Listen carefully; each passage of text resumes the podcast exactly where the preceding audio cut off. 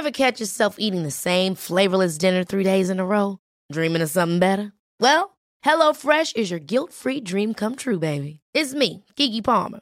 Let's wake up those taste buds with hot, juicy pecan-crusted chicken or garlic butter shrimp scampi. Mm. Hello Fresh. Stop dreaming of all the delicious possibilities and dig in at HelloFresh.com. Let's get this dinner party started.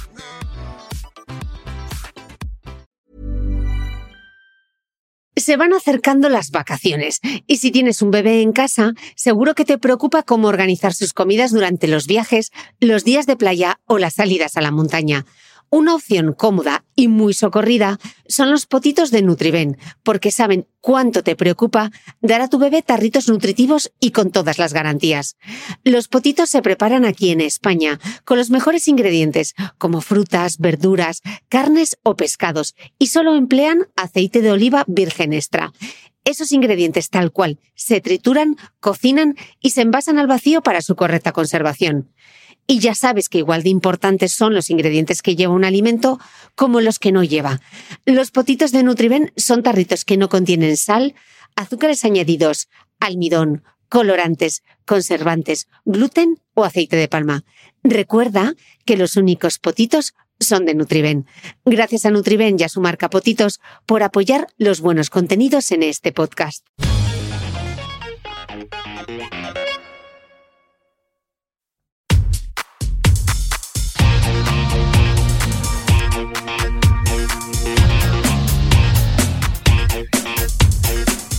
Hola, soy Cristina Mitre, periodista y autora del blog de Beauty Mail.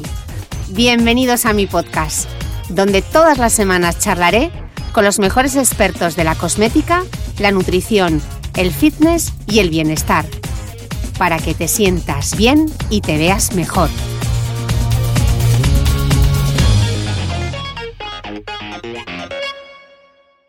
Bienvenidos todos a un nuevo episodio del podcast y qué ganas tenía de poder decir esto y sobre todo de compartir el mismo espacio físico con mi entrevistado, aunque sea a dos metros de distancia y bañados los dos en gel hidroalcohólico. Hoy y desde la tierrina, es decir, nuestro quejón del alma, tengo conmigo a Abraham Menéndez, ilustrador, platero, que suena muy a Juan Ramón Jiménez, pero lo suyo no es la literatura ni las pulseras de plata, sino los platos ilustrados.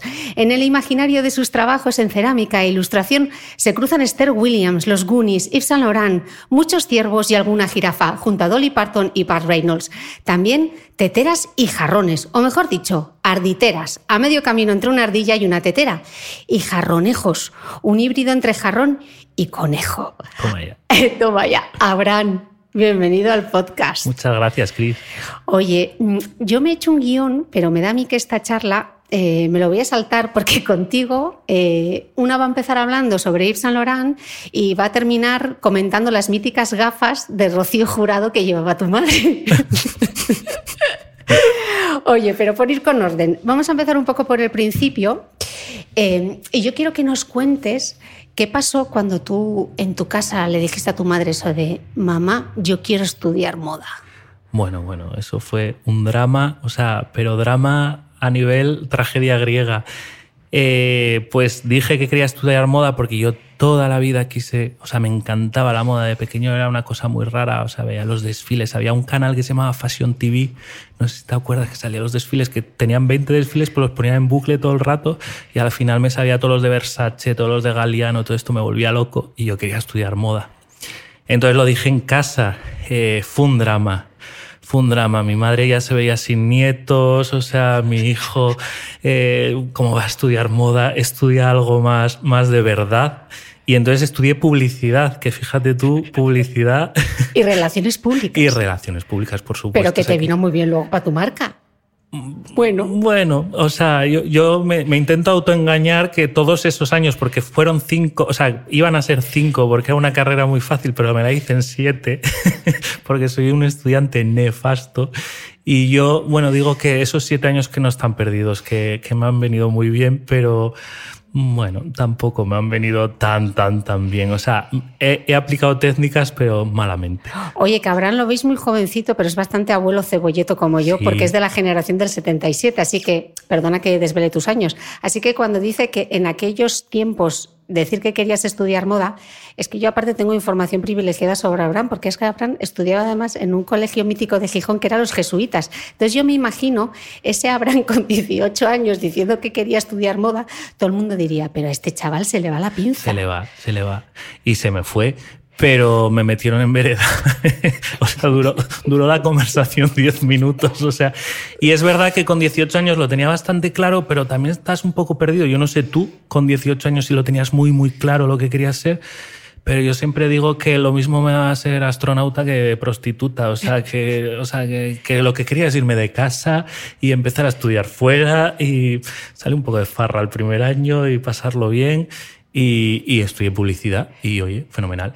Oye, y después de varios trabajos en el mundo de la publicidad, dime tú cómo terminas siendo representante de muebles, moviéndote por toda la meseta y sin carnet de conducir. Pues eso fue horrible, porque, bueno, horrible y maravilloso a la vez. O sea, yo lo recuerdo como los tiempos más divertidos de, de, de, de mi vida y los más y los más horribles también porque de pasarme horas eh, tirado en una parada de autobús porque ya había acabado de trabajar y el autobús a lo mejor era en un pueblo de Burgos de la montaña y no llegaba hasta dentro de seis horas y yo ahí sentado con la maleta y con mi americanita y todo mono puesto todo plan ejecutivo esperando al autobús para que me volviese a llevar a Burgos para luego irme a Madrid y, y, lo recuerdo bien, lo recuerdo muy divertido. Fueron años muy buenos porque pillé unos años muy buenos y me fue bastante bien. Subí las ventas un 63% el primer año yendo en autobús y todo. Y, y, tenía muchas aventuras, o sea, de, pues yo qué sé, por ejemplo, una vez me fui a Toro a vender y había una boda gitana en el, o sea, en el autobús, en Toro había una boda gitana y en el autobús iban todas las mujeres que los hombres habían ido dos días antes y entonces iban todas las mujeres en el autobús y yo. Y entonces iban todas cantando, bailando, no sé qué. Me sacaron a bailar ahí al pasillo del autobús. El autobús no nos dijo ni mu, o sea, hay medidas de seguridad cero. Y lo pasamos pipa, y llegamos a Toro, ellas querían que fuese a la boda con ellas. Y dije, no, yo tengo que trabajar, yo pues soy muy responsable yo para estas cosas. Y, y como estas muchas, o sea, y de ir en autobús, dormirme y aparecer, despertarme y que el autobusero no me ha visto porque estaba en el último asiento y despertarme en una cochera a oscuras y estar seis horas, siete horas hasta que viene un hombre y yo dando la ventanilla ahí en plan fantasma. ¿Y qué haces aquí? Y, y va a Valladolid y acabar en rueda. O sea, hay cosas así. Pero, pero bien, muy divertido. ¿Y eso fueron siete años? Siete años en los que la empresa nunca supo que no tuve carne de conducir. ¿Y en siete años no te dio por sacarte el carnet de conducir? Sí, sí, intenté sacarlo y además esto se lo he contado a Tamara Falco en persona, porque resulta que cuando me lo iba a sacar, me lo iba a sacar en Cuenca. Y fue justo, ya me iba a ir la semana siguiente a Cuenca y fue justo cuando Tamara se empotró contra el Vips de Fuencarral. Con el coche. Y entonces el tomate, aquí hay tomate, estaban todo el día en la autoescuela de Cuenca hablando con todos los alumnos que salían ahí por la puerta a ver si habían visto a Tamara o no sé qué. Digo, bueno, eso me faltaba. O sea, que estoy yendo de extranjis aquí, que la empresa no sabe que no tengo carnet y esto voy a ir a Cuenca y voy a salir en el tomate aquí, saliendo de hacer el examen o algo y me van a echar de la empresa y entonces anulé. Y ya nunca más hice lo del carnet. Dije, no, porque Tamara se volverá a hostiar por ahí. y todavía me va a pillar. Y entonces te va muy bien con el tema de los muebles, ganas un dinerín y ese dinerín tú decides que lo vas a invertir en cumplir tu sueño que era estudiar en moda. Estudiar moda, mm. sí. Y allí que fui. Pero, pero creo que te diste cuenta que lo de el tiempo entre costuras tampoco era para ti, ¿no? No, yo llegué allí y el IED es maravilloso y tiene un montaje ahí. Yo decía, aquí va a venir Galeano, me va a sacar de los pelos, me va a llevar con él a trabajar, esto es la bomba, no. Pero ¿qué pasa? Que luego me di cuenta que Dios no me había llamado ni por la costura, ni por el modelaje, ni por el patronaje, ni por las... O sea, todo lo que era realizar la prenda no, yo dibujaba, hacía mis figurines, hacía mis cosillas, todos decían que estupendo y cuando ya enseñaba la prenda decían, ¿qué es eso? ¿Eso tiene algo que ver con lo que nos has enseñado? Y yo creo que sí. Decían, no, tapa eso y vamos otra vez a los dibujos. Entonces ya me fui por el tema ilustración. O sea, me ha servido para eso, para encauzarme un poco. Pero también muy bien, ¿eh? Oye, y, del paso de la moda a la ilustración, y yo creo que a ti te pasó un, poquito como a mí, ¿no? Que te dio como esa fiebre así creativa buscando tu marca, y entonces tú el SEO para Internet te lo pasaste por el forro. De hecho, todavía. Sí, y te creaste un nombre impronunciable como es Ape the Ape, que todo el mundo dice ave de ape, que mm, no se sabe muy bien qué es. Es otra vez tengo la sensación de que es como un cúmulo de errores convertidos en éxitos, ¿no? Yo creo que sí, además eso siempre lo he contado y, fui una vez a unas conferencias que era de, cómo los fracasos se pueden acabar convirtiendo en éxito. Y, yo creo que es mi señal de, identidad, hacerlo todo mal, hacerlo todo sin planificar, hacerlo todo sin documentarme, porque a lo mejor hay gente que de repente para hacerse un Excel eh, se hace cuatro tutoriales, no sé. Yo no, yo pruebo a ver qué pasa y qué sale. Y como eso todo, y el naming y todo. Y entonces pues sí, dije, pues mira, Abraham, pues Abraham, Abri, pues Abri, Ape, pues ¿qué rima con Ape? Ape, pues Ape the Ape. Ay, pues qué guay. Además, tres letras, tres letras, tres letras, que para el logo a nivel gráfico queda muy guay, todas acaban en, en E, no sé qué. ¿Qué pasa? Que me hago un mail con Yahoo me dice todo el mundo escupiéndome por la calle porque tienes Yahoo, no sé qué más da que tenga Yahoo, a ti te llegan los mails, a mí me llegan los tuyos, o sea, no pasa nada, si funciona fenomenal. Entonces, pero yo decía, joder, a lo mejor Yahoo no, ahora ya en pleno siglo XXI como que no está bien. Que... Y entonces hay en Yahoo una opción que es Ymail, o sea, Y-mail, como Gmail, pero Ymail. Y entonces dije, ah, pues voy a cambiar lo que suena más a Gmail. Entonces ahora mi, mi mail es fdape.email.com, que lleva 10 años así. Yo creo que tengo la mitad de trabajo porque no me deben llegar la mitad de los mails. Y cuando lo digo, la gente flipa. O sea, en plan de, pásame tu mail. Y yo, no... Mm, escríbeme por WhatsApp y ya te lo mando por WhatsApp porque si te lo digo a viva voz no, no va a llegar. Y luego el nombre eso, pues ave de ape, una señora un día me dijo rabo de rape, o sea, me dijo, tú eres el de los platos, rabo de rape, y yo, mira, mujer, si me va a comprar, mm, llámame de lo que quieras, o sea, llámame gorrión y échame trigo.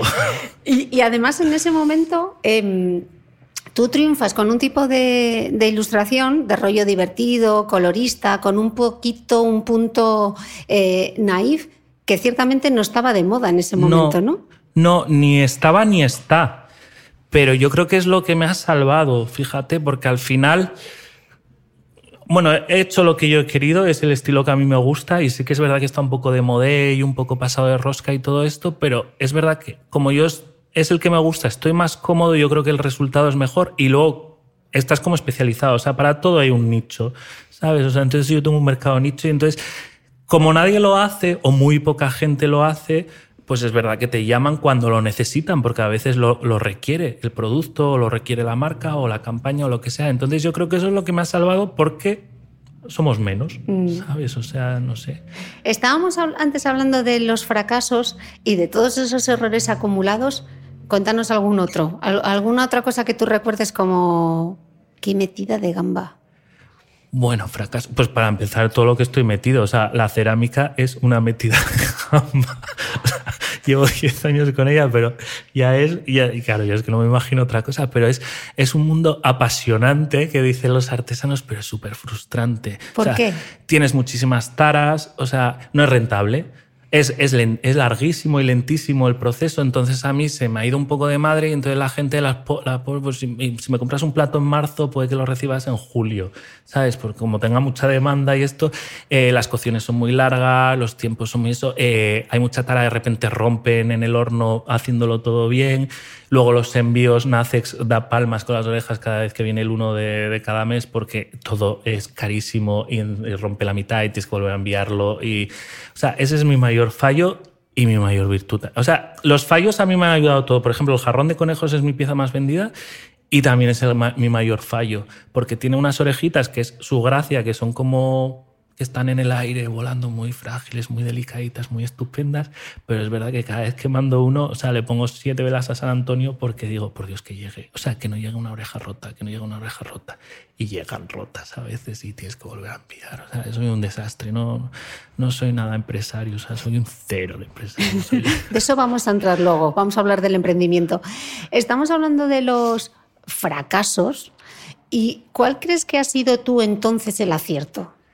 El acierto, pues fíjate, el hacer lo que me da la gana, Chris. Hago lo que me da la gana. Sí, hombre, no voy por ahí pisando cabezas ni, ni haciendo cafre por la vida, pero desde un principio, de hecho, yo trabajaba mucho como freelance y sigo trabajando como freelance, pero mi marca y todo eso lo quise para hacer lo que me daba la gana y comunicar como me daba la gana y, y no, no perder, o sea, pasármelo bien. O sea, hacer lo que quiero. Y de hecho, los fracasos he fracasado muchas veces y muchos productos y muchas cosas que he sacado no han funcionado, pero me han pasado tan bien haciéndolo que digo, bueno, pues, pues ya estará Cosméticos Maripuri, no sé qué, para mandarme algo freelance y que me sopese, o sea, que me solvente un poco el dinero que me acabo de gastar en hacer esta, esta tetera que no funciona, ¿sabes? Y, pero lo disfruto, o sea, hacer lo que quiero, lo que quiero y no, no doblegarme, fíjate. O sea, no voy aquí de rebelde ni de la libertad guiando al pueblo pero, pero lo que me pide el cuerpo, si es que vamos a estar dos días aquí. Bueno, tú más porque te cuidas, pero yo voy a estar dos días.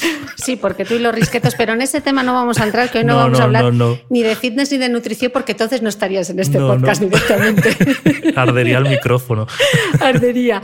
Oye, em, parece que la tuya es eh, esa historia de que pese a todo, contra todo pronóstico, vas y lo haces, ¿no? Sí. Por ejemplo, tú diseñaste unos GIFs para, para Instagram cuando ni siquiera utilizabas stories. Contabas antes la historia de, de, tu, de tu mail, que sigues empeñado con el email impronunciable y tu nombre.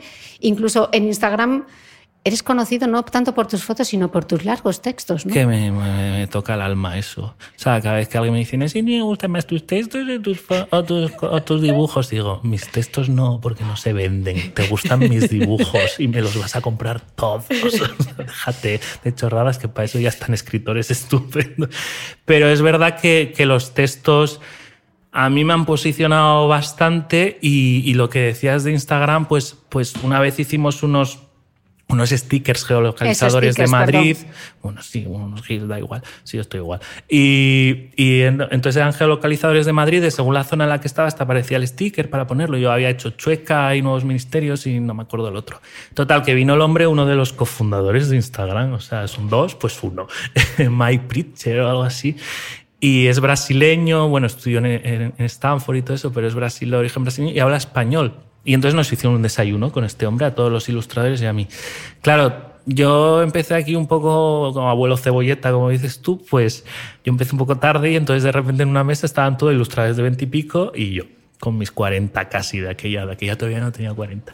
Y el hombre empezó a decir, bueno, ¿qué tal funcionan los stickers que habéis hecho? No sé qué. Digo, pues yo no tengo ni idea porque yo todavía no me... O acababa de abrir la aplicación de Stories y yo todavía no tenía ni descargada o no sabía cómo se entraba. O bueno, vete tú a saber. Y digo, me mandan pantallazos amigos de que han ido a la Plaza Mayor y se han puesto el sticker, no sé qué. Y dice, pero ¿cómo que no lo tienes? No sé qué. Digo, mira, yo es que lo hago todo mal. Digo, los textos son muy largos cuando se supone que ahora sí que estás viendo que la gente ya pone textos más largos y la gente se queda a los textos, pero para aquel entonces era como una red muy, muy visual. Y digo, los textos son muy largos, eh, me meto con todo el mundo, eh, no etiqueto a nadie, eh, eh, actualizo a las 5 de la mañana, de repente no me gusta lo que he puesto porque me he pasado de frenada rajando de alguien y lo borro a la media hora y entonces me penaliza Instagram y yo nunca me muestro, que a la gente le gusta que te muestres y todo esto, porque no lo tengo tampoco muy notorializado lo de, lo de mostrarse. Y entonces el tío estaba flipando y dice, ¿cuántos seguidores tienes? Y digo, 30 y pico de aquella, no sé dice, oh, pues mira, son bastantes. Y digo, bueno, pues sí, está estupendo. Y, y me dice, déjame ver un momento tu Instagram. Y entonces empezó a leer un texto y dice, bueno, es que tienes una cosa que en Instagram no podemos cuantificar, que es lo emocional. Y dice, tus textos conectan con la gente. Y, y no fue algo premeditado, simplemente yo uso Instagram mucho como descarga. Pues muchas veces tengo un día, pues eso, la vida del emprendedor y del autónomo y todo que te voy a contar, es bonita, es estupenda, no tienes un jefe que te tose y todo eso, pero como yo decía, no hay jefe más cabrón que uno mismo. Entonces es dura, es muy dura y tienes días muy malos.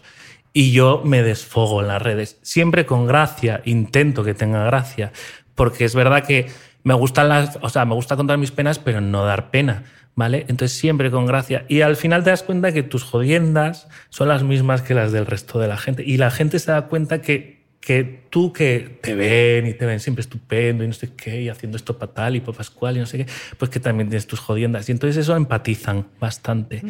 Y, eso ha sido por los textos, mucho. Oye, Abraham, ¿el, ¿el mejor plan es no tener plan? Para mí sí. Para mí sí, pero bueno, eh, porque tampoco soy una persona muy ambiciosa. O sea, te quiero decir, eh, tengo los límites del éxito muy, bajos. Conozco gente que planifica mejor las cosas y es verdad que la va mejor. Y yo les digo, pues dentro de 20 años vosotras seréis un empresón y yo seré el desgraciado que va dando aquí bandazos, bandazos por todos los lados, pero yo tengo la nevera llena, tengo a la casera contenta y luego la muda limpia y, tampoco quiero mucho más y, hago lo que quiero. Mm. ¿Vale? Entonces no tengo plan, seguramente con plan estaría en otro sitio o no. Hay gente que planifica mucho y luego se, da la gran caída, ¿sabes? O sea, entonces sí, mi plan es no tener plan. ¿Qué, qué es para ti entonces tener éxito? Pues estar contento, o sea, estar, estar bueno, estar contento, o sea, y que esté contento tus proveedores. y, tu, del banco. y tu casera y el del... Tiene que estar contenta mucha gente y entonces cuando toda esa gente está contenta, estar contento tú y todavía te quede algo para estar un poco más contento. Entonces eso para mí es el éxito. Y no, y, y, no hacer daño a nadie, ni, no sé, yo para eso soy, yo creo que esto en Asturias somos muy brutotes, pero somos, a ver, yo no quiero decir que estamos hablando para el resto de España, que sois todos maravillosos, pero... Y del mundo.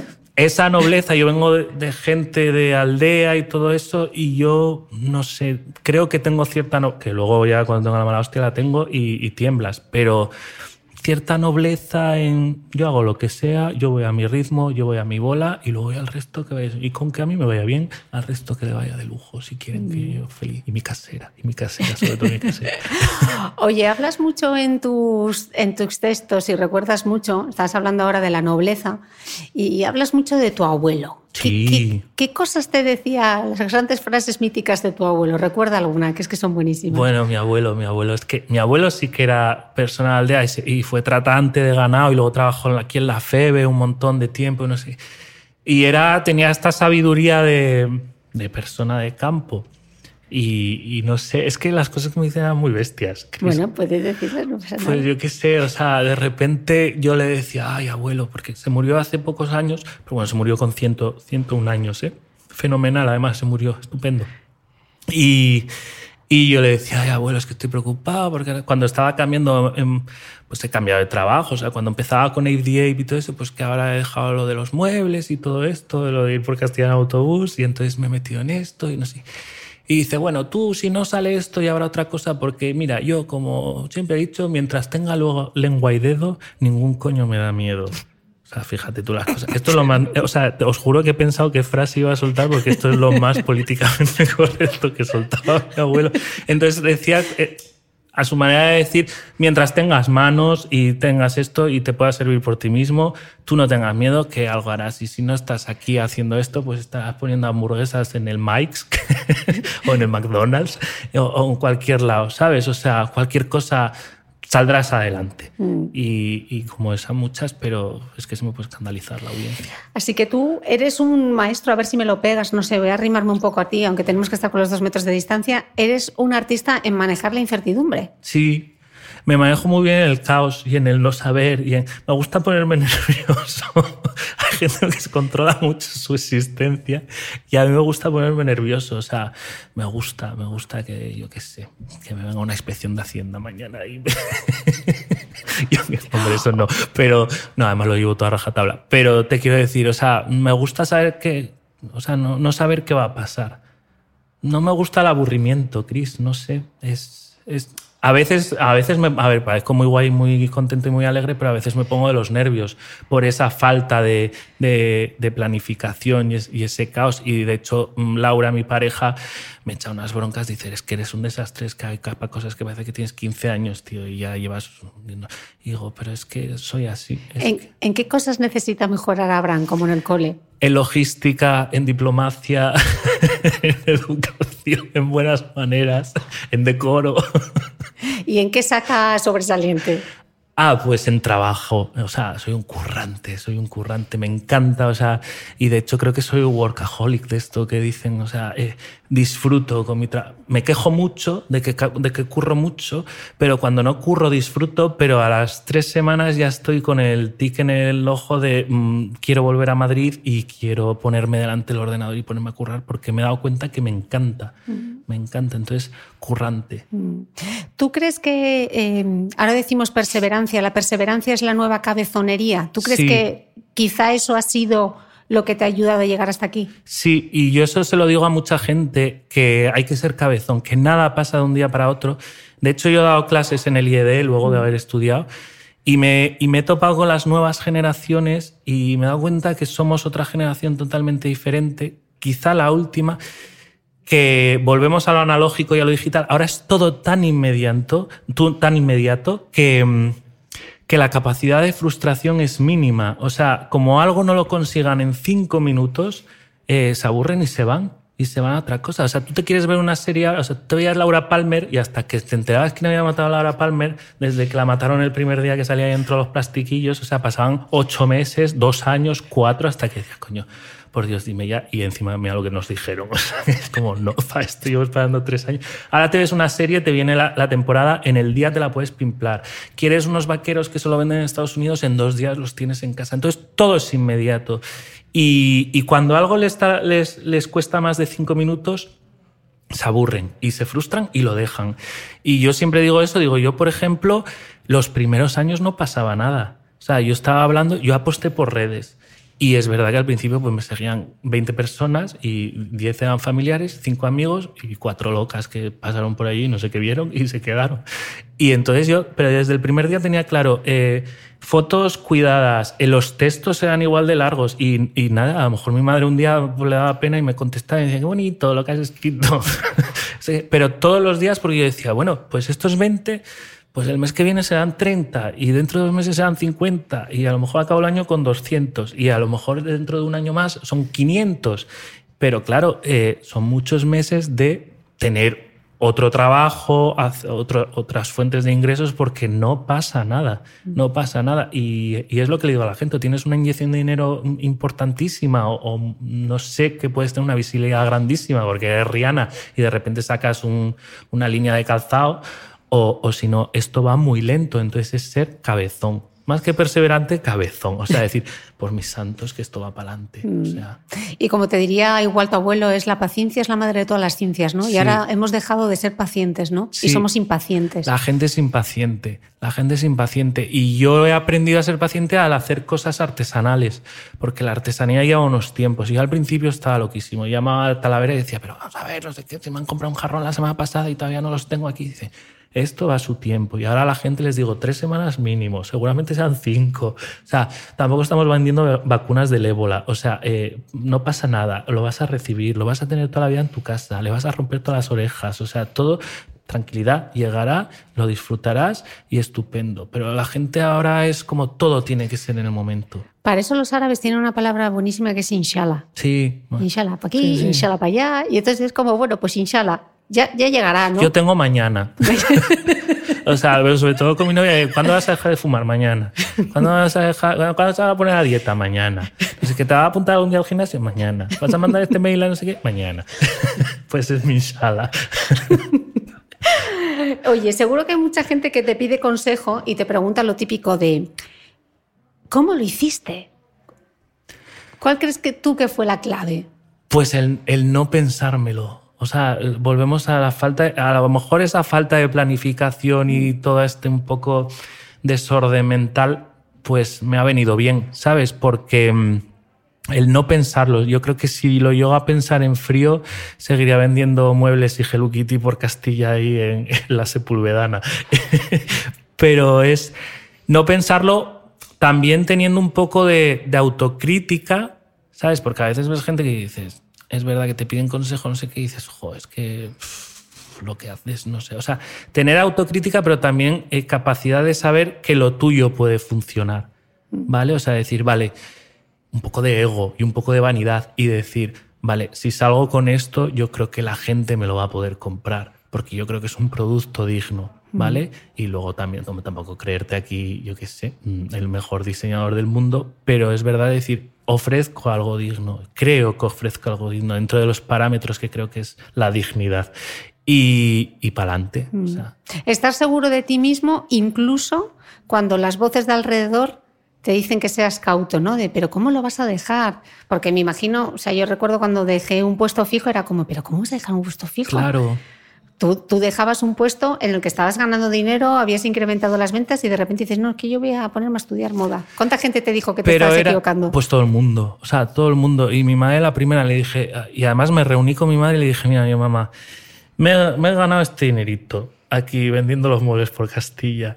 Y dice, me puedo aburguesar y, y hacer mi entradita del piso, no sé qué, o quitarme la espinita que siempre tuve, que cuando 18 años me montaste el drama que me montaste, no me dejaste, ahora ya tengo 29 y, y quiero, y quiero estudiar moda porque no quiero estar en el lecho de muerte y decir, mm, ay, ¿por qué no estudio moda? Porque nunca sabes, o sea, luego no me he dedicado a la moda directamente, bueno, indirectamente sí que me he dedicado a la moda, pero no me he dedicado a la moda, pero, pero si no lo hubiese intentado no lo hubiese sabido que Dios no me había llamado por el mundo de la moda, ¿sabes? Y es una espinita que hubiese tenido y lo quise hacer y, lo hice y entonces los cuatro duros que tenía ahorrados, yo quedé con mi madre y le dije, tengo este dinero, yo creo que me da para los tres años, porque aquí eran tres, ahora son cuatro.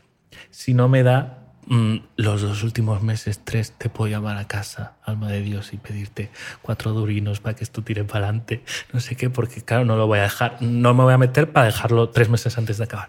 Me dijo mi madre, bueno, bueno, venga, sí, venga. Y entonces llegué, llegué, llegué con 20 kilos menos de los de ahora porque es que iba buscando los macarrones por la alacena a ver qué podía cocer ya porque me lo gastaba todo en tela. Suena un así. poco al pianista, ¿eh? Buscando las patatas No, no, ahí. pues así era, ¿eh? O sea, era, o sea, abriendo las latas de berberechos con los dientes. O sea, era una cosa loquísima. Pero, pero llegué, llegué y, y bueno, me lo quité. No me dediqué a moda directamente, pero bueno, es una cosa que, que yo creo que me ha valido de mucho. Y de todo ese bagaje, ¿con qué te quedas? ¿Cuál ha sido el mayor aprendizaje? El mayor aprendizaje, pues mira, que uno tiene que hacer lo que le pide el cuerpo mientras le pida cosas buenas y dentro de la legalidad. y, y- y eso, eh, en ser perseverante, ser cabezón, meterte, si, si algo, si algo tienes una espinita, eso, quitártela, sobre todo quitártela. Que te la has quitado y ni has sangrado, pues mira, pues bendito sea Dios, ya está quitada la espina. Pero, pero si la espinita te la quitas y, y ves que es para mejor, pues, pues bendito sea Dios. ¿Tú crees que el emprendimiento está sobrevalorado? No, está infravalorado. Está infravaloradísimo. No, pues sobre todo este mensaje de persigue tus sueños. Ah, bueno, Si eso puedes- sí. A mí, este mundo aquí de, de autoayuda, de libro de autoayuda y eso no, no lo llevo nada bien. O sea, no persigas tus sueños, curra como un cabrón. O sea, mm, destrózate la vida. O sea, no, es que es así. O sea, es, mm, ¿quieres, ¿quieres triunfar en la vida? Pues sí, pues hay gente que, que sí, que lo consigue. Pues oye, benditos ellos. Pero es verdad que tienes que sacrificar muchísimas cosas. Tienes que sacrificar tiempo, tienes que sacrificar relaciones personales, de amistad, de familia, de todo, porque es verdad que cuando empiezas, em- generalmente empieza uno, empiezan dos, o sea, las hermanas, pues las Zubi, las hermanas ahí, pues sí, ahora ves, tienen un equipo estupendo, maravilloso, pero eran ellas dos. Y, y son horas, son días, es un 24-7, ¿sabes? O sea, es...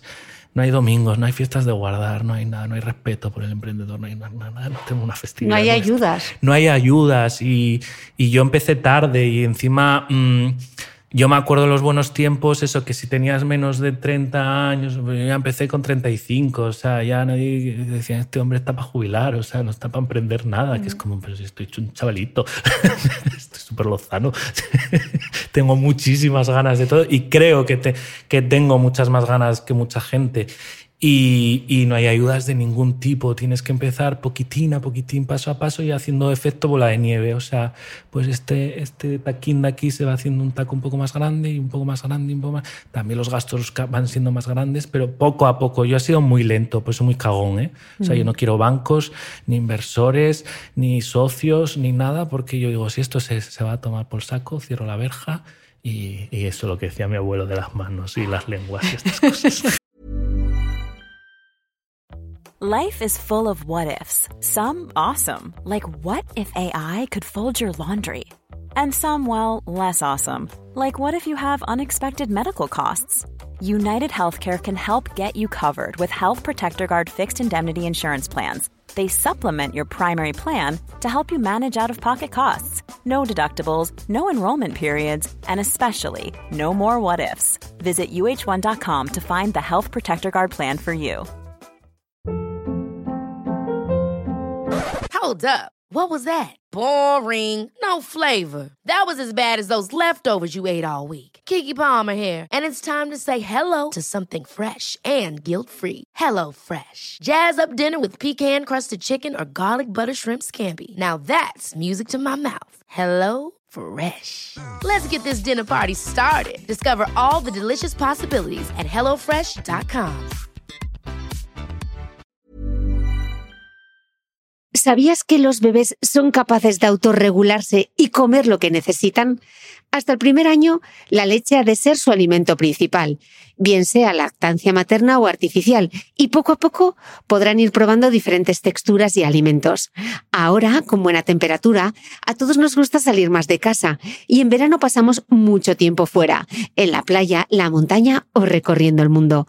Si tienes un bebé que ya ha empezado con la alimentación complementaria, para esos momentos puedes contar con los diferentes tarritos que ofrece Potitos. Hay recetas para bebés desde 4 y 6 meses y solo llevan ingredientes como frutas, verduras, carnes o pescados que se trituran y se envasan tal cual.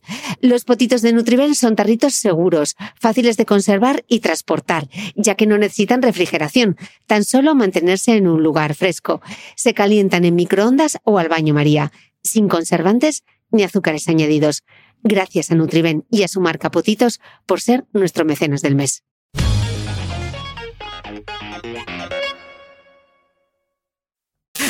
¿Qué es lo que peor llevas eh, de tener tú tu propia empresa? De ser empresario. Que, Porque- lo, que lo somatizo todo mucho. O sea, Laura me riñe, pues, pues, por ejemplo, pues hay eso, pues que ha llegado un jarrón roto o que ha llegado un plato. Es que me ha llegado el plato roto y el cumpleaños de mi prima es dentro de tres días y era para regalárselo a y me has destrozado la vida y no sé qué. que Como hija mía, relájate un poco, o sea, tampoco es para tanto. Pero lo somatizo mucho. Y Laura me dice, bueno, pero es que claro, esto tú no puedes hacer nada, tú lo has mandado, oye, lo ha roto el transportista, pues ya se le manda otro y si llega el día del cumpleaños sí, y si no, que le dé un vale. Y Pero tú lo, todo, todo, o, o una crítica, ¿sabes? O sea, no tengo muchas críticas, pero hay a veces que tienes una crítica y, y no muy feroces las tengo, ¿eh? Pero en plan de, no me gusta tu trabajo y es como, ¿y por qué me lo dices? O sea, ¿por qué me dices a mí? Pero yo hablo de tus hijos feos estos que me estás enseñando en Instagram. yo te digo algo. ¿Por qué me dices? Pero este, este, y yo, y, este es gilipollas, Laura. Pero eso es que. Y la otra, cálmate, pero si te has dicho que no le gusta tu trabajo. Y yo, pero yo lo entiendo perfectamente que no le gusta. ¿Pero por qué me lo tiene que decir? ¿Pero quién es? ¿Dónde vive? O sea, veámonos. Cuéntame. y ¿Y, ent- y no has sido capaz, después de toda la experiencia de todos estos años, de soy muy visceral, soy muy visceral. Entonces por eso nunca seré un gran empresario, porque soy muy visceral. O sea, todo es, todo es muy emocional en lo mío, o sea, en lo mío no, en, en mi vida. Entonces no soy nada racional, no soy nada racional, para lo bueno y para lo malo. ¿Y por qué dices que tienes miedo a crecer, que eres cagón? ¿Por qué? ¿Por qué te da miedo eso si, si es que te has reinventado, reinventado mil veces? No es que me dé miedo, es que me da respeto. Pues cuando, mira, cuando empezó todo esto del confinamiento, sí es verdad que me escribió gente que ha crecido mucho y me dijeron que, que listo fuiste, no sé qué, que siempre te decíamos crece y decías no, no, pues yo voy bien, yo esto, ca- volvemos a la casera y a los caprichinos y a esto, yo tengo para todo, todo me cubre, todo no sé qué. Prefiero mamármelo yo todo y comérmelo yo todo y digo, y digo, pero no es ser listo, incluso es ser cobarde. Digo, yo os admiro a, a, vosotras, siempre digo vosotras porque generalmente las, las que en mi mundo lo- los emprendedores son mujeres. Y digo, yo a vosotras os admiro mucho porque os habéis atrevido a crecer y os habéis atrevido a tener una plantilla y a ser jefes, y a ser jefas. Digo, yo no, yo no podría ser jefe. O sea, yo no, no, no me, me da vergüenza, o sea, echar, la bronca cuando hace algo mal o, exigir o que es lo que tienes que hacer y no tengo autoridad porque yo mm, soy como muy coleguita y eh, mm, bueno, pues habrá gente que te responda bien, pero seguramente haya gente que te coma la mano entera. Entonces, eh, no, es, no, es, no es cobardía, es comodidad. Y yo creo que cuanto más creces, pues yo he crecido. O sea, desde que empecé ahora he crecido. Y es verdad que las preocupaciones son más, porque los gastos son mayores. Mm. pero todavía son asumibles. Entonces yo no quiero llegar a un punto de, mm, de que me coman eh, las facturas, ni que me coman los proveedores, ni decir, "Mm, mañana eh, tengo que ingeniarme algo, una campaña o una estrategia de marketing o algo, porque como este mes no genere tanto, eh, ¿sabes? Entonces yo estoy tranquilín, así no, no tengo ambiciones. Me encantaría el en Aravaca con la piscina y con la pista de tenis y 28 criados, pero bueno, eh, hay piscinas públicas maravillosas. Bueno, igual necesitarías, ¿no? Como tu adorado Yves Saint Laurent, un alter ego, un business partner, alguien que. Sí, sí, un, un Pierre, ¿cómo se llama? Pierre, Pierre Berger, un Pierre Berger. Pues sí, a mi señora le digo a veces de que se ponga conmigo, pero no quiere porque dice que soy muy desastre. Yo le entiendo. Dice que soy muy desastre y que íbamos a acabar, que para la relación iba a ser nefasto. Yo digo que iba a ser maravilloso porque ya es muy, muy ordenada, pero ella dice que no porque me iba a tener que reñir mucho y volvemos a lo visceral y yo las riñas las llevo fatal. Oye, ¿y alguien que trabaja en el sector de la moda y el diseño tiene miedo a, a dejar de estar de moda? Sí, siempre, siempre, todos, ¿eh? Todos. De hecho, porque seguramente vayas a dejar de estar de moda. O sea, es que esto, esto va así, estos son... Yo siempre lo digo, digo, para que yo haya entrado, alguien tiene que haber salido. No sé quién, no sé a quién le he quitado el puesto, desde aquí le pido perdón. Pero, pero es que el pastel es pequeño y luego todo va muy rápido y todas las tendencias cambian y todo cambia. Entonces, nunca te endioses porque nunca vas a saber por dónde va la vida, dónde va a ir, porque es verdad que va a cambiar mucho y más ahora. Ahora es un juego de sillas, todo que es, es una barbaridad. ¿sabes? Bueno, tú al final tocas como muchos platos, y nunca mejor dicho, ¿no? Sí. Estás en la cerámica, estás en la ilustración, estás en el diseño de arte, estás en el diseño de muebles ahora con, con tus, con tus sí, sillas. docencia y, y artículos para publicaciones AD. y esto, sí, sí. Y sí, es que hay que tocar de todo. O sea, es que, es que ahora mismo el hacer fortuna, yo no sé dónde se encuentra, Chris, pero en el mundo del diseño y de la ilust- del artisteo, no, no, fortuna no. Entonces, hay que hacer taquitos pequeñitos. ¿Y qué te ves tú haciendo en el futuro? Algo que, que te apetezca hacer, que haya ahí que digas tú, "Jo, eso, es- eso es algo que sí que me gustaría hacer. Pues es que creo que estoy haciendo lo que me gustaría hacer, fíjate. O sea, me gustaría hacer proyectos más fuertes, o sea, que de repente te llame un hotel y te pida un mural de- o trabajar para la Disney, que yo soy muy fan de la Disney.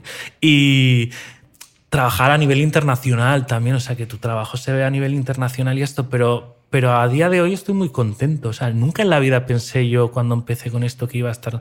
A ver, que nadie se piense que no estoy yo aquí, que tampoco soy René Croix, o sea, no estoy aquí una cosa loca, pero, pero bueno, nunca pensé yo que iba a trabajar para las marcas que he trabajado, ni, ni iba a salir las publicaciones que ha salido mi trabajo, ni, ni que iba a vender la, el stock que estoy vendiendo, o sea, la vida, en la vida. Entonces... Oye, ¿y tus amigos de los jesuitas qué te dicen de tus conejos y de tus ardillas Bueno, y de esos tus... pasan, tú los conoces, sabes por dónde, por dónde van. Pues mira, hay uno, que no voy a decir el nombre, pero lo conoces mucho, y, y una vez me dijo, ¿cuándo vas a hacer platos para hombres? Y dije, bueno, es que vamos a ver, es que un hombre que se preocupa por un plato, pues tampoco hay muchos. O sea, eh, un hombre con que tenga comida dentro, este, como un narco rock o un narcopal, eh, le da igual la decoración, si hay mujeres estupendas y todo esto. Entonces, no lo entienden. O sea, lo entienden y yo creo que están orgullosos por las cosas que me dicen. Pero es como "Buah, las mamonadas que hace este. Oye, ¿por qué? Eh, estamos hablando de los platos. ¿Por qué de repente te fijaste en los platos? ¿Por qué las ilustraciones a los platos fue lo primero? Pues Eso fue también azar. O sea, tampoco fue pensado, fíjate.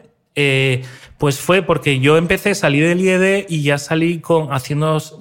Lo bueno que tenía el IED es que te daban, o sea, los docentes eran profesionales.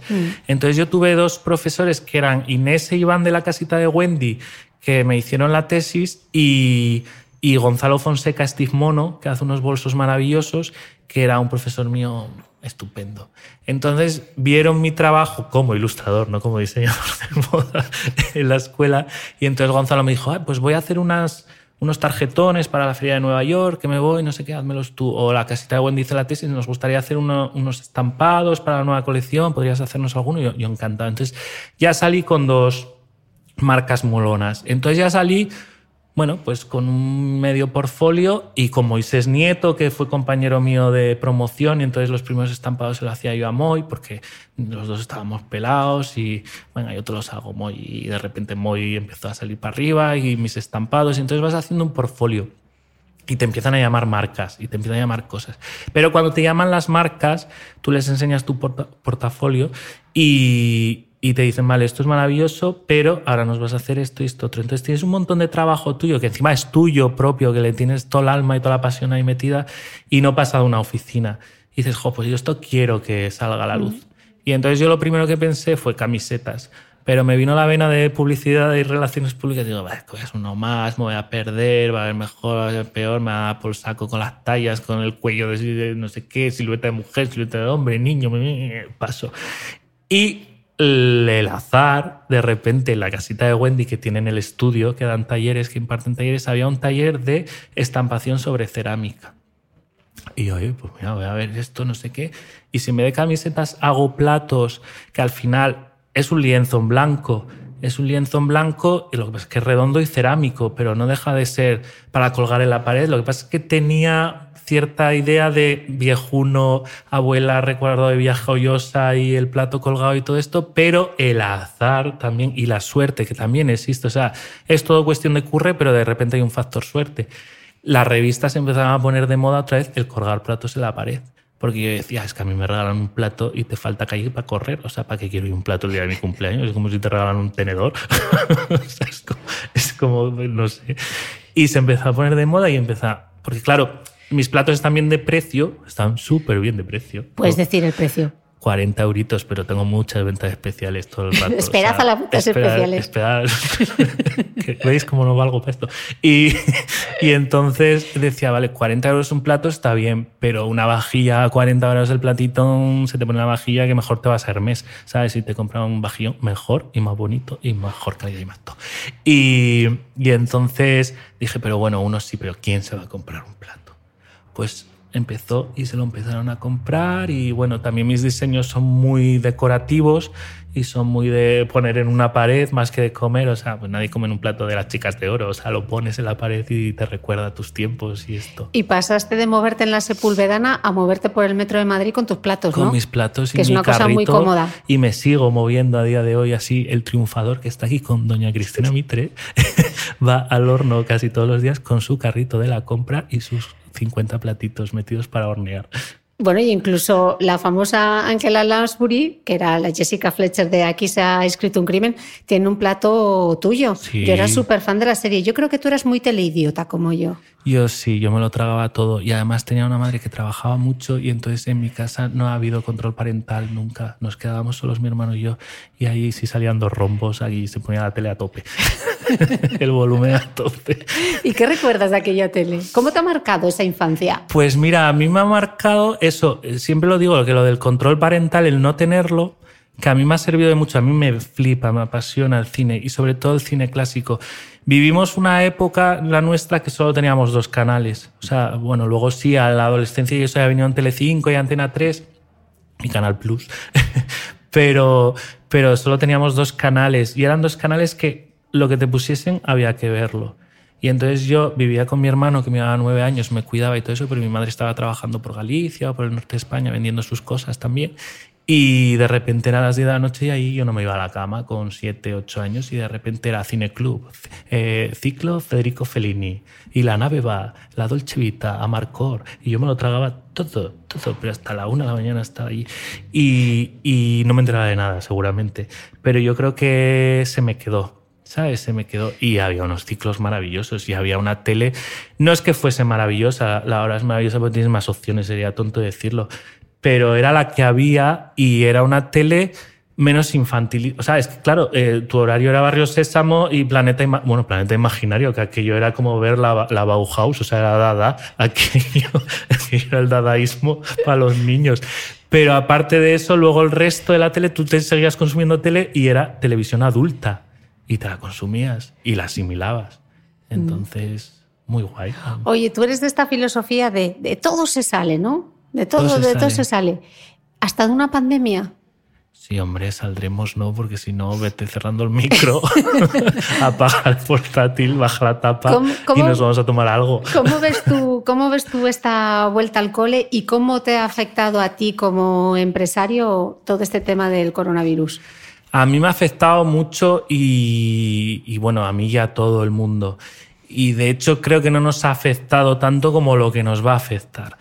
¿Vale? Eh, entonces, bueno, eh, saldremos. Yo soy bastante positivo. Sé que esto volverá a la normalidad, eh, todo volverá a ponerse en su sitio, pero bueno, ahora tocan tiempos de retroceder, no volver a la, a la casilla de salida, pero sí retroceder unas casillas, hacer este puente en la oca y volver al puente 1 para llegar otra vez a, a- a la meta.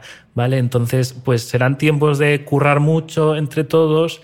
Y, y bueno, mm, a ver qué pasa. Es raro, es que no sé decirte, Chris, porque es una cosa tan extraña que encima no puedes pensar a más de 24 horas, visto, ¿sabes? Que no es como, bueno, voy a pensar a ver qué voy a hacer dentro de tres meses. Y, Es es- que- eso, y eso que tú gestionas bien la incertidumbre, pero Sí. ¿cómo, ¿cómo gestionaste tú ese momento de pandémico bien- del principio? Es que yo gestiono bien mi incertidumbre, pero no la incertidumbre colectiva. El que tú estés con incertidumbre a mí mm, me altera mucho. O sea, si tú estás ordenada y tú tienes las cosas muy claras, mi incertidumbre, yo estoy muy tranquilo porque yo sé que tú estás bien y tú lo vas a llevar todo fenomenal. Pero ya cuando el de enfrente tampoco sabe por dónde van a ir los tiros, pues a mí ya me pone muy nervioso porque digo, si para eso ya estaba yo, no hace falta que estemos todos, ¿sabes? Y a ti, Marzo, claro, te pilló que se te cayó todo, ¿no? Se me cayó todo, todo, pero todo, ¿eh? O sea, era mail tras mail, tras mail, tras mail, y lloré. Y lloré y, y luego ya desloré porque luego vi que el mundo seguía girando y que seguían pasando cosas y lo que se te cayó, pues otras cosas salieron. Tuve impagos que en mi vida y los entendí. O sea, No te voy a decir quién, pero los entendí porque su sector está muy fastidiado. ¿sabes? Por primera vez en mi vida. O sea, mi ¿Y banda- encontraste alguna oportunidad ahí para reinventarte un poco o buscar otras alternativas? No, porque de repente me, me empezó a, a salir otra vez trabajo como freelance. Los mails que venían cancelando pues eran, se convirtieron en mails proponiendo y luego las ventas online me funcionaron bastante bien. Yo creo que a todo el mundo que se dedica online le han funcionado bien. La gente tenía ganas de, pues sobre todo el primer mes no, que fue el mes de los lloros, pero el segundo mes la gente como que estaba en su casa y ya decía, mira, me lo he ganado. O sea, estoy en casa, eh, llevo aquí un mes encerrado y me he ganado darme un caprichito. Y me voy a comprar una crema, y me voy a comprar unos pendientes, me voy a comprar un vestido de fiesta que no sé cuándo me lo voy a poner, pero me lo voy a comprar. ¿sabes? O me voy a comprar un plato porque tengo esa esquina ahí que llevo viéndola 30 días con un hueco que me está poniendo los nervios y siempre pensé poner una cocina ahí, pues es el momento, ¿sabes? Entonces, Mm. bueno, Eh, he leído en tu Instagram una frase que me gusta mucho que dices, eh, debemos perder el miedo al color, al color y a la estridencia. No hay nada más elegante en este mundo que tener criterio propio. ¿Tú crees que tenemos miedo a ir a contracorriente? Sí, y más en este país somos muy conservadores para todo. Y, a ver, yo digo, tenemos esta cosa castellana de la Inquisición, esta cosa española, pero española de- del siglo XV, del que dirán, de la culpa, de, y, y nos preocupamos mucho por el, por el de al lado. Y es como, no, haz lo que te salga de las narices. O sea, siempre eso, respetando al de al lado, pero tú haz lo que quieras. O sea, si quieres salir con un pollo de goma en la cabeza, sal con un pollo de goma en la cabeza. O sea, te van a poner verde, te van a poner de vuelta y media, pero tú sal, coño, y hazlo. Y para temas de decoración y todo eso sí que veo, o sea, tú ves países o interioristas de fuera y se vuelven loquísimos, o sea, los ingleses, o sea, los ingleses son la cosa más excéntrica para decoración del mundo y al final son los más clásicos y es por donde todo el mundo tira y de repente ves que te ponen un papel verde con unos muebles morados, con unas sillas turquesas, con no sé qué y bueno, se vuelven locos y aquí no, aquí es como a hacerlo todo empolvadito y todo sereno, sí, veis, y todo sereno y todo relajado y todo esto porque soy elegante. Y es como, no, tía, o sea, pon una piña en la cabeza de, de yo qué sé, del busto ese que tienes y, y vuélvete loca. O, sea, O haz una. si o haz te lo una pide, oye, que a lo mejor te pide empolvado, ¿sabes? O La haz vida. una silla de lana, ¿no? Eso, una silla de lana para que te quedes ahí tú fresquito. Con, con lo- con lo- ahora en verano se está vendiendo horrores. Es que tu, silla, vamos a explicarlo, tu silla pinipón Sí, es de color, bueno, es un homenaje, una de ellas es un homenaje a San Laurent, ¿no? sí. Y son de lana, están hechas en lana. Una de lana, que es la. um, pues ahora no sé si la ping o la pong, pero una de lana y la otra de terciopelo. ¿Vale? Y quería eso, quería colores loquísimos, loquísimos. Digo, ya, tiempo para tapizarlo de otros colores ya habrá. Entonces quiero unos colores muy, muy locos, porque no hay que tener miedo al color. Y no hay que tener miedo a es que esto no pega, ¿no? Todo pega con todo, ¿sabes? Creo que voy a estornudar. Concéntrate. Ya está, moquín. Em, oye, al principio de este podcast yo estaba hablando de las gafas de Rocío Jurado de tu madre y yo sé que mis escuchantes tienen oído fino y memoria de elefante. Y sé que como no te pregunte por las gafas de Rocío Jurado de tu madre, cuando terminemos este podcast me va a decir, es que no le preguntaste, no contaste lo de las gafas Bueno, de Rocío eran de Jurado. Rocío Jurado, pero quiero decir que también las tenía Yoko, ¿no? O sea, mm, telita. Y Diana la de V. o sea, eran, eran unas Porsche Carrera maravillosas. Las sigue teniendo, ¿eh? Las sigue teniendo porque, claro, como eran súper identificativas suyas, yo creo que acabó con todo el estocaje de- del año que había en Gijón. no sé qué óptica había en Gijón hace mil años, pero acabó con todo el estocaje y todavía las tiene. Y, y son las gafas estas de Rocío Jurado que eran como un anti... eh, La verdad es que ahora para la pandemia están muy bien, pues son un poco rollo la- el parasol este que se pone la máscara. El cuento de la criada, ¿no? Para soldar, como la visera de la boticaria. Sí, es un poco flash dance. También vamos a ir por ahí. Es que me cojo unos referentes. Jennifer Bills, Yoko Ono. Coño. Estábamos hablando antes de tu abuelo, pero ¿cómo ha sido la influencia de tu madre? Eh, muchas, sobre todo en currar. Mi madre es la persona, de hecho, eh, yo me, me considero una persona muy currante y muy... eh, pues, pues tengo amigos que me dicen, ya está Anita, ya está Anita Obregón, aquí, aquí la que más curra, la que más no sé qué, no sé cuánto. Y digo, es verdad, soy muy currante y, y me gusta, pero cada vez que me pongo al lado de ella, no soy nada, o sea, soy, soy carpanta, o sea, es una cosa, no hago nada, no hago nada de nada de nada, porque es energía pura. Y es verdad que yo de ahí aprendí eso, que, que currando te puede no llegar, o sea, hay gente que estoy seguro que ha currado mucho y por, y por desgracia no, no ha llegado lo que tenía que llegar. Pero es verdad que la única fórmula que se me ocurre para que algo suceda es currar, es currar. Oye, Abraham, eh, es- estábamos antes hablando del cine clásico, que es una de tus grandes pasiones, así que para cerrar este podcast vamos a darle así un rollo cultureta y te voy a pedir que tires de biblioteca mental Sí. y recomiendes a los escuchantes de este podcast eh, tres películas clásicas que sí o sí todo el mundo debería ver. Pues mira, una que siempre recomiendo es Narciso Negro. Me vuelve loco, porque por el color, bueno, es de, es, ah, es que voy a quedar muy cultureta, es de, es de Michael Powell y Emery Pressburger, o sea, dos directores ingleses maravillosos que eh, Scorsese, ellos tenían una productora que se llamaba The Arkers, de Ar- los arqueros, que luego es un arco, no sé qué, con una flecha que se va al medio, no sé qué. Y Scorsese siempre dice que cuando él era pequeño y veía el logo de los arqueros, sabía que iba a haber algo que no era de este mundo. Y entonces ellos hicieron las zapatillas rojas, hicieron los cuentos de Hoffman o el ladrón de Bagdad, la antigua, la de Sabu, ahí volando ahí con, el genio y todo eso, todas de los años 30 y todo eso. Y hicieron El fotógrafo del pánico y Narciso Negro, que es una peli maravillosa de monjas en un convento en la India, en una montaña. Entonces viene un hombre todo escamisado y una se vuelve loca y medio ninfómana y pierde los papeles, la hermana Ruth y bueno, aquello es la hermana de Dios. Hay un marajá, luego una india huérfana por ahí que también es medio ninfómana, o sea, una cosa, y monjas, muchas monjas por ahí. Y es una locura, todo en rojos en verdes y, bueno, locurón. Luego, jo, es que tengo muchas, cuando dicen pelis favoritas digo, es que tengo mil, pero bueno, el apartamento. O sea, nadie debería morirse sin ver el apartamento. O sea, es, es una película tristísima, pero con un trasfondo tristísimo. Es una historia de dos perdedores, pero dos perdedores que se encuentran y que, y que, y que los dos juntos pues se encuentran el amor y Shirley MacLaine y Jack Lemmon son maravillosos y luego Billy Wilder es que es o sea, la mala leche que desprendía ese hombre en sus guiones es, es acojonante. Y luego no sé qué decirte, no sé si tan clásico, pero hay una película que ahora me viene a la cabeza que es de los 80, se puede considerar clásico ya. Nene, Vale, eso es clasicismo puro y duro. Finales de los 80, que es El turista accidental, que es una película que a mí me encanta. Primero porque me encanta Kathleen Turner, que yo creo que es mi actriz favorita de todos los tiempos y es maravillosa y su voz esta que tiene como de... no Mm. De sé, ultratumba, un poco así bueno, masculina. ella fue la voz de Jessica Rabbit, o sea, Mm. con eso ya se dice todo. Y es, bueno, Gina Davis ganó el Oscar a Mejor Secundaria por esta película y es una, es, es una oda a la soledad y a gente que está sola, pero en cierta manera disfruta esa soledad, o sea, mm, ¿sabes? Es, es una película tristísima, pero a la vez súper bonita, a la vez te ríes muchísimo porque los secundarios, toda la familia de él son maravillosos, son unos hermanos que viven todos juntos y están todo el día jugando al julepe y no cogen el teléfono porque dicen que pa' qué. Y, y ordenan todo por, por, por orden alfabético. O sea, es una locura de película.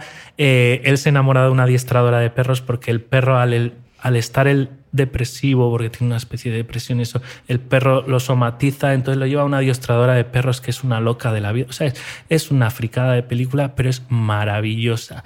Con música de John Williams impresionante. O sea, debería verla todo el mundo. Y un final que si no se te cae el lagrimón es que estás muerto. Estás hecho de plástico. Está hecho de plástico y el venador chata y todo. Oye, eh, y ya la última, la última. ¿Recuerdas la primera peli que viste en VHS? Yo qué sé. Recuerdo cuando vi ET, fíjate, porque eh, íbamos a ir al cine. Yo, mi hermano, eso, me lleva nueve años y era un cabrón conmigo. O sea, me tenía desquiciado. Y entonces eh, pusieron ET en el cine. Y dice, vente a ver ET conmigo, no sé qué. Y era tan cabrón que decía, esto es de miedo, el bicho ese, que yo he visto el bicho ese en alguna foto o algo. Claro, antes no te podías meter en internet a ver de qué iba la cosa. Y digo, mira, este cabrón me quiere vender una peli aquí que va a ser esto, Poltergeist 3. Y digo, paso, paso de ir, no sé qué, no sé cuánto. Bueno, llegó todo el mundo del cine, lo mejor que había visto en su vida, no sé qué, no sé cuánto. Y dije, bueno, pues ya la veré en vídeo. en VHS. Y claro, ahora las películas salen, o sea, se estrenan en cine y a los dos días las tienes en, en- en- en streaming y en mil cosas y, y- y no sé qué. Y digo, pero eh, tardó este siete años, me acuerdo, siete años salir en VHS. Que eso fueron siete años de aguantar a la gente de qué maravilla cuando fuimos al cine a ver ET y cómo lloré. Y, y los Oscars, yo veía los Oscars y ponían fragmentos de T con Elliot ahí y, y- y yo decía, y Drew Barrymore y Gertie. Y yo decía, pero yo por qué no he visto esto, o sea. ¿Ves? Ya estabas trabajando la paciencia. Joder, sí, sí, no, me costó. Y la además- frustración. Y el día que salió ET, que salió, había un- unos videoclubs al lado de mi casa, que era el VHS y el 2000, que estaban separados. Y, y entonces en uno te alquilaban VHS y en otro 2000. No tenían el beta, no les había dado para un tercer local. Y, y entonces y salieron como 50 copias de ET y fui el primer día y estaban todas alquiladas.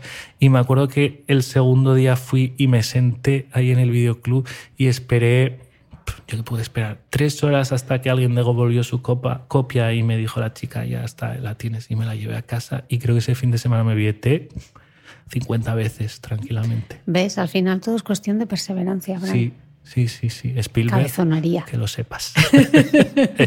Stevie. Abraham, un lujazo hablar contigo. Igualmente, Chris. Venías un poquito así como temeroso de, pero ¿qué me va a preguntar la Mitre si yo no, si yo no soy Si yo saludable? no corro. Eh, eh, me encanta el azúcar ultra, ultra procesada. O sea, puedo decirlo todo lo que me gusta. Debo tener el colesterol por las nubes, a las venas, mm, varices hasta los ojos. O sea, horrible. Vamos a tener que meterte en vereda. Sí, sí. Mañana. Mañana. Mañana. Como Pues- decían ellos, en mi, mi sala.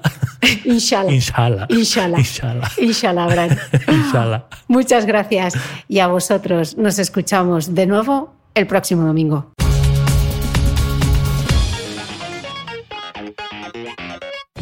No olvides que todas las notas de este capítulo están en mi blog de beautymail.es. Además, si no quieres perderte ninguna entrevista, suscríbete al podcast de Cristina Mitre en tu reproductor de podcast habitual. Y un último favor, si me escuchas en Apple Podcast, regálame unas estrellas y déjame una reseña, porque así ayudas a que este podcast siga creciendo. Muchas gracias y nos escuchamos de nuevo el próximo domingo.